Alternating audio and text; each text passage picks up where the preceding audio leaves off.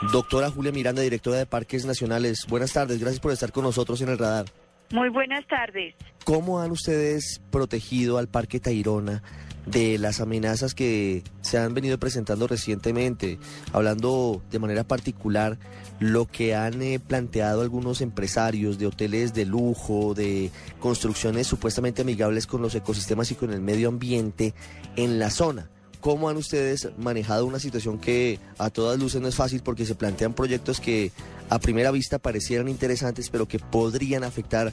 los ecosistemas y el entorno de, este que es uno de los puntos más queridos y una de las joyas de la corona de nuestro país? Sí, como usted dice, el Parque Tayrona es uno de los parques nacionales emblemáticos para los colombianos y también para miles de extranjeros que lo visitan todos los años. Nosotros desde hace cinco o seis años venimos en una estrategia integral a desarrollar un control muy efectivo en la entrada del Parque Nacional, a hacer unas aduanas para que la gente no entre cosas ilegales, a vigilar muy estrictamente el cumplimiento de la capacidad de carga. Tratamos de controlar que la gente tenga un adecuado comportamiento dentro del parque, el manejo de basuras fue todo un reto y todos los impactos derivados de un parque que recibe un número de visitantes muy importante. Por esa razón el ministro de Ambiente tomó la decisión de sacar una resolución,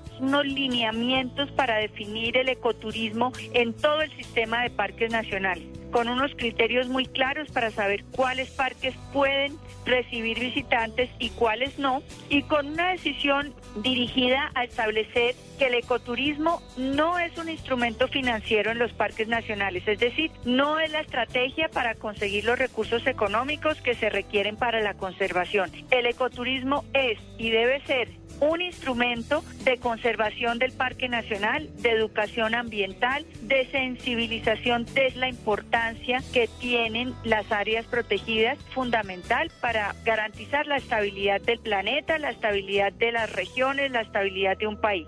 De esa manera el ecoturismo lo hemos enfocado así también en el Parque Tayrona y se toma la decisión de minimizar unos de los impactos más fuertes que se tienen en las áreas protegidas son los alojamientos. De tal manera que esa resolución establece que los alojamientos se van a propiciar su construcción en las zonas amortiguadoras o en las zonas aledañas a los parques nacionales. Estamos trabajando con gobernaciones, con alcaldías, para generar un desarrollo de infraestructura en las zonas aledañas a los parques nacionales. Vamos a promover los alojamientos fuera, vamos a establecer las zonas de camping en donde está permitido dentro de los parques y a desarrollar todo el esquema que requieran las personas para su visita durante el día, pero que salgan a dormir a la zona aledaña del parque. Es decir, que está descartado que en el Parque Tayrona se puedan construir hoteles, así sean ecoturísticos, como dicen algunos de ellos. No, claro, todos los hoteles en los parques serían ecoturísticos, pero sí, exactamente, en ningún parque nacional, esa es la decisión del Estado colombiano, se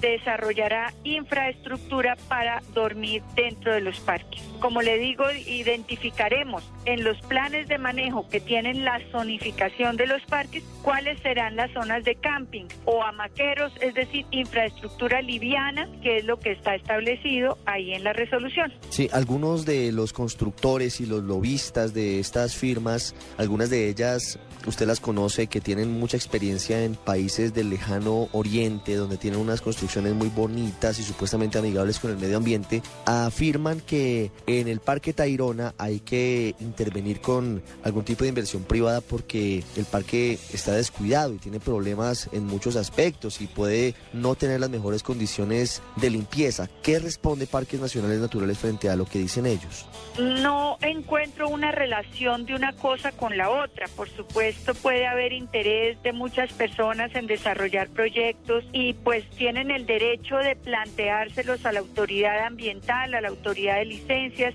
puesto que, como sabemos, en todos los parques nacionales lo que se vaya a realizar requiere licencia ambiental. Pero del Parque Tayrona le puedo decir, porque además hemos hecho investigaciones, el parque está en excelente estado de conservación. La cantidad de fauna que hay hoy día es increíble porque, como le decía al comienzo, se frenó la cacería ilegal, se ha controlado mucho más el ingreso de gente al parque, de tal manera que el parque, en lo que tiene que ver con la flora, está en excelente estado de conservación. Hay grandes especies que ya están extintas en otros sitios de la costa caribe y ese bosque seco tropical que tenemos ahí es la principal mancha de bosque seco que hay en nuestro país. Es una responsabilidad muy grande para nosotros cuidar y preservar ese bosque seco que es el ecosistema más amenazado, más fragmentado y del que queda el menor relicto en el país. No quedará más del 1.6% de todo lo que había, figúrese usted. Ese es un dato muy grave que nos lleva a